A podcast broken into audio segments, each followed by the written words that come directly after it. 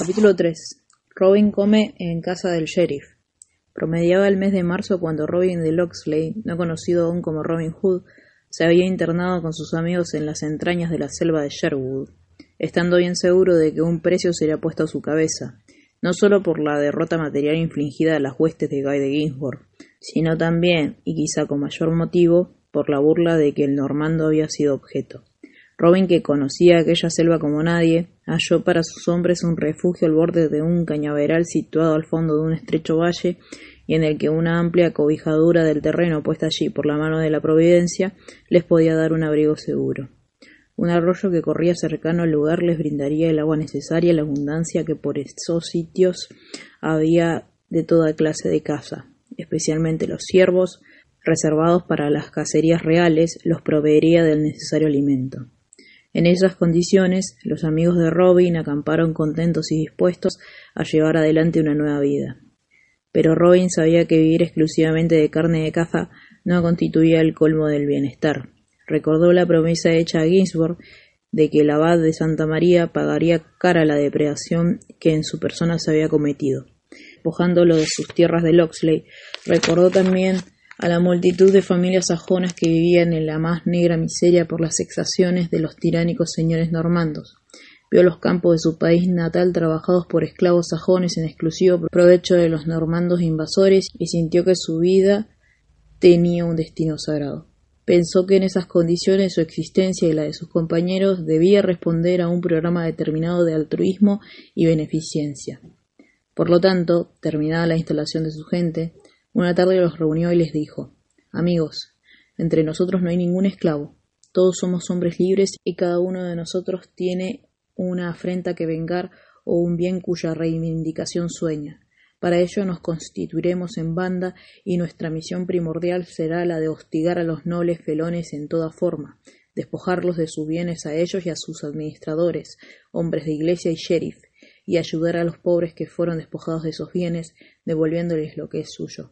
Guerra al normando, guerra sin cuartel, en toda forma y en todo sentido.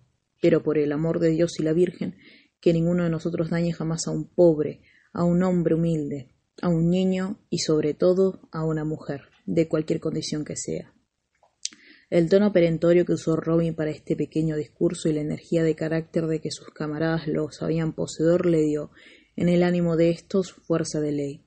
Los secuaces juraron cumplir fielmente con los deseos de Robin y así quedó constituida una valiente banda de hombres justos y buenos, pero que de todos modos deberían obrar al margen de la ley, ley injusta y criminal, pero que al fin es ley. A los pocos días de su instalación hallábase la banda con su jefe en el camino de Nottingham en procura de casa, cuando acertó a pasar por allí el prior de la abadía de Newark, cuyas tierras acababa de vender y que se trasladaba con sus curas a otro convento. La partida arriaba unas veinte mulas bien cargadas, en cuyas monumentales alforjas había alzado los curas, además de buena cantidad de ropa de uso y utensilios domésticos, toda clase de útiles de labranza, barricas repletas de excelente vino, gran provisión de paquetes de fina y blanca harina de trigo y las cuatrocientas monedas de oro, producto de las tierras de Newark.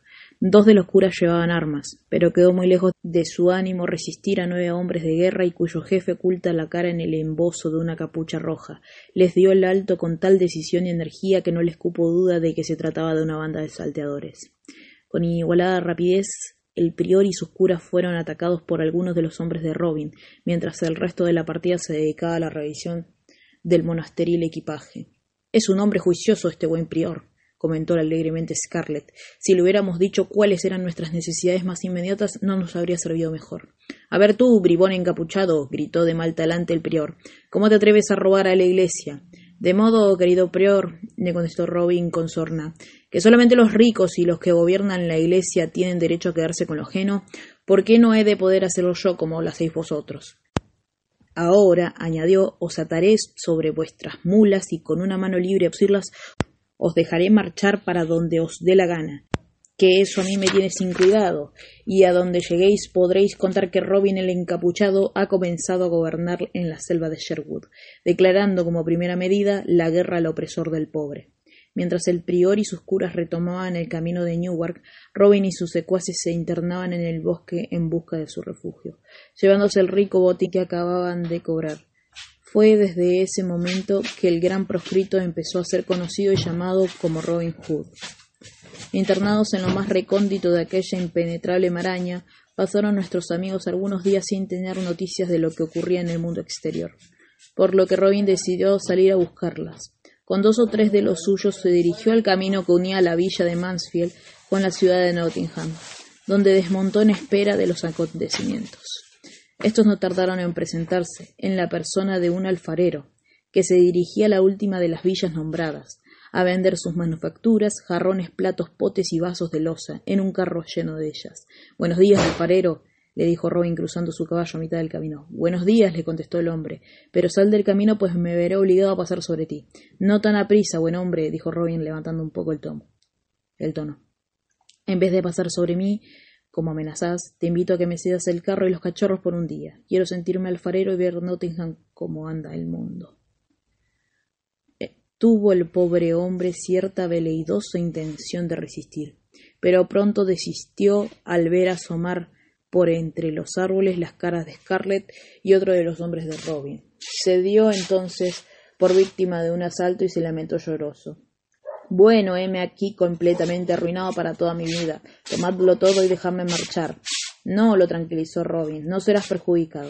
Te pagaré toda la mercancía que llevas al precio que pensabas obtener por ella en Nottingham, añadiéndole, añadiéndole dos monedas de oro por el carro, el caballo y los arneses que, Dios mediante, pienso devolverte.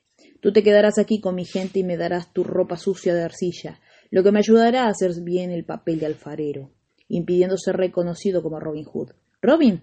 Robin Hood. gritó más que dijo el hombre. El mismo que con una banda de cincuenta brigones despojó al prior de Newark de todo lo que llevaba. Cincuenta, dijo Robin hablando consigo mismo. Cincuenta que serán cien en cuanto el prior narre la aventura un par de veces más. Pero basta ya de charla, añadió. Dame tus ropas, el carro y el caballo. Te aseguro que saldrás ganando.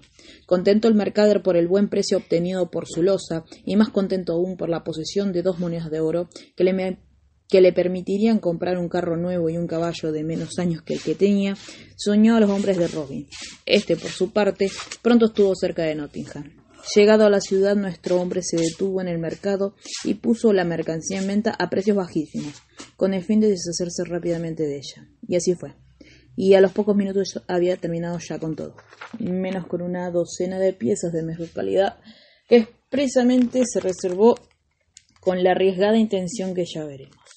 Frente a mismo a la plaza del mercado hallábase la residencia de Roberto de Reinaud, sheriff de la ciudad de Nottingham y hermano de Hugo de Reinaud, abad de Santa María. aparentemente liquidada toda existencia de losa, el falso alfarero se dirigió a la casa del sheriff y llamó a la puerta. Apareció una criada, a la que le hizo entrega de una canasta conteniendo las piezas de losa que se había reservado, diciéndole Hazme el favor de dar el regalo esto a tu ama por haber estado vendiendo mis cosas frente a su puerta.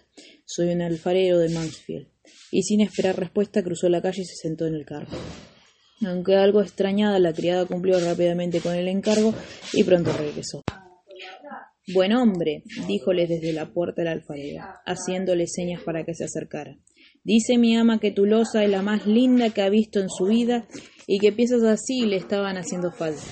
Para agradecértelo como es debido, quiere que hoy comas en su casa. Oh, de muy buena gana, sobre todo si la cerveza es buena y la comida abundante. Sin rechistar, Robin siguió a la criada y penetró en la casa de Reinaud, sabiendo que si era descubierto sería ahorcado inmediatamente. Tomó asiento a la mesa de los hombres de sheriff, mientras éste con su esposa y algunos invitados conversaban, sentados en sendos sillones a la mesa familiar.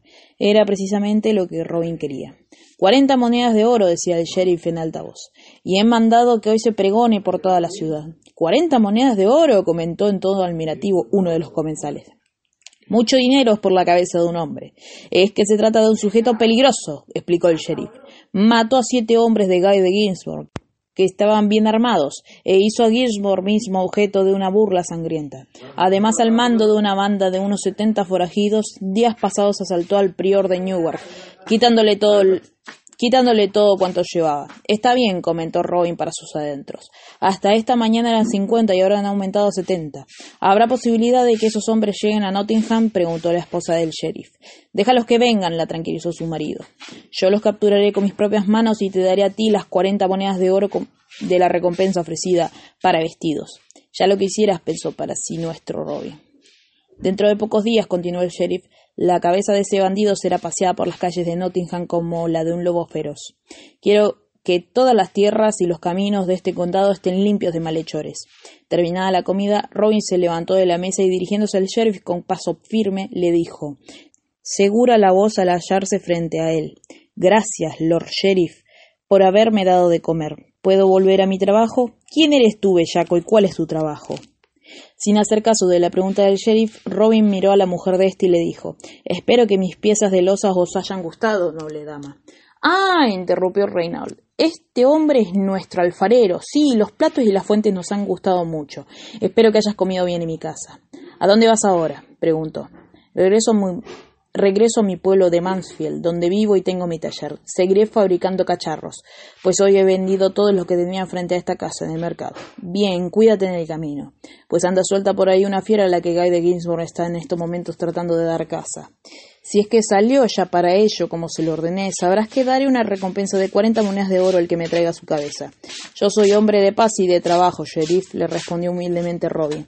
Pero si en el camino llego a saber algo, traeré enseguida la noticia. Adiós, sheriff. Y otra vez muchas gracias. Y recorriendo con la mirada el amplio salón, terminó dirigiéndose a todos los presentes. Pasadlo bien todos. Adiós. Que tengas buen viaje, buen hombre. Gracias por tu regalo, dijo, despidiéndolo la mujer del sheriff. Robin hizo una reverencia y salió hacia la calle.